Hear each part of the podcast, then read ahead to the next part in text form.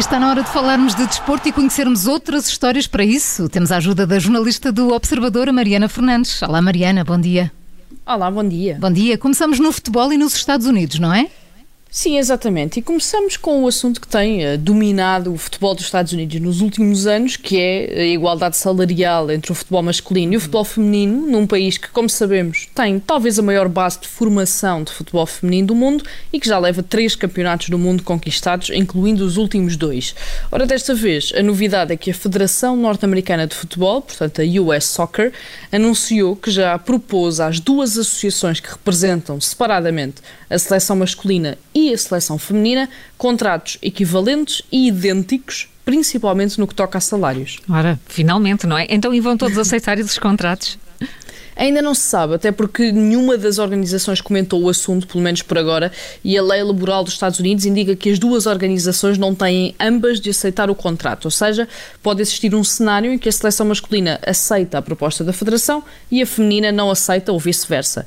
Mas basicamente, em comunicado, a US Soccer disse que acredita que o caminho para o futebol norte-americano é uma estrutura comum de pagamento para as duas seleções, garantindo que todos os jogadores e todas as jogadoras do país continuam a ser eh, dos mais bem pagos do mundo e garantindo uma estrutura de partilha de receitas que assegura que todas as partes tenham direito a uma parte também de todo o dinheiro que o futebol movimenta nos Estados Unidos.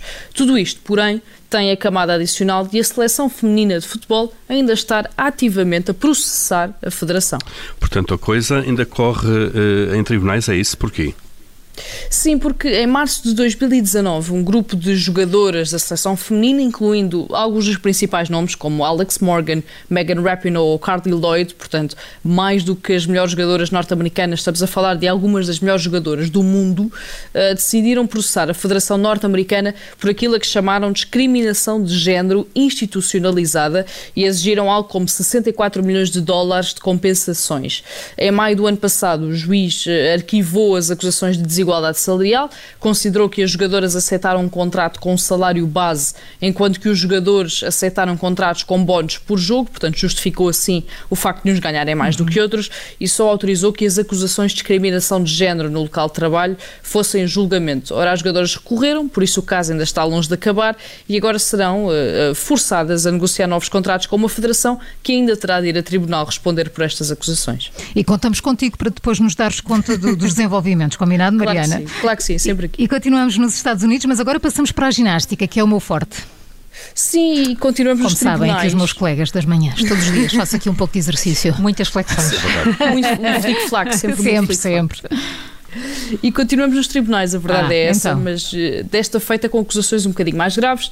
Uh, Simone Biles, uma das figuras dos últimos Jogos Olímpicos, uma das atletas mais mediáticas do mundo, foi também uh, uma das quatro ginastas que ontem testemunharam no Senado em relação a Larry Nasser, o médico que está a cumprir pena de prisão perpétua por ter abusado de centenas de jovens ginastas ao longo dos anos. Esta audição no Senado onde também participaram Ali Raisman, Michaela Maroney e Maggie Nichols, todas elas medalhadas olímpicas, prende-se não necessariamente com as ações de Larry Nasser, que já foi julgado, já foi condenado, mas com a ação do FBI. Isto porque o Senado está a investigar a ação lenta do FBI, que só deteve Nasser mais de um ano depois de receber as primeiras acusações eh, relacionadas com assédio e com abuso sexual, chegando depois à conclusão de que outras 70 jovens foram vítimas do médico nesse período. E já agora o que é que disse Simon Biles? Simon Biles disse que disse o que tem dito basicamente desde o início de tudo isto, que é o facto de acreditar que uh, não foi só a Federação Ginástica, de Ginástica que falhou, mas foi sim um sistema inteiro que falhou.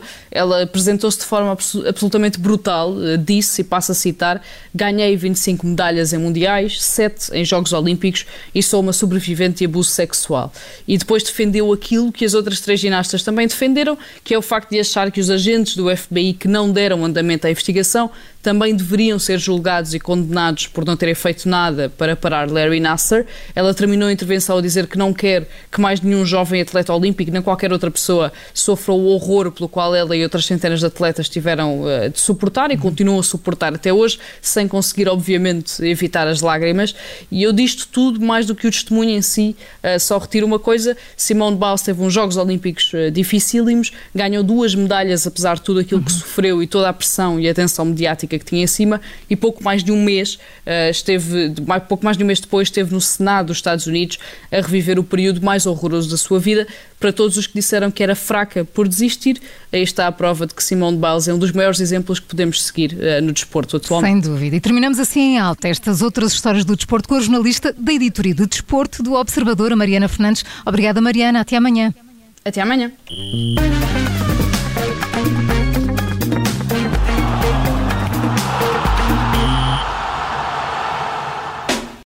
Obrigada por ter ouvido este podcast. Se gostou, pode subscrevê-lo, pode partilhá-lo e também pode ouvir a Rádio Observador online em 98.7 em Lisboa e em 98.4 no Porto.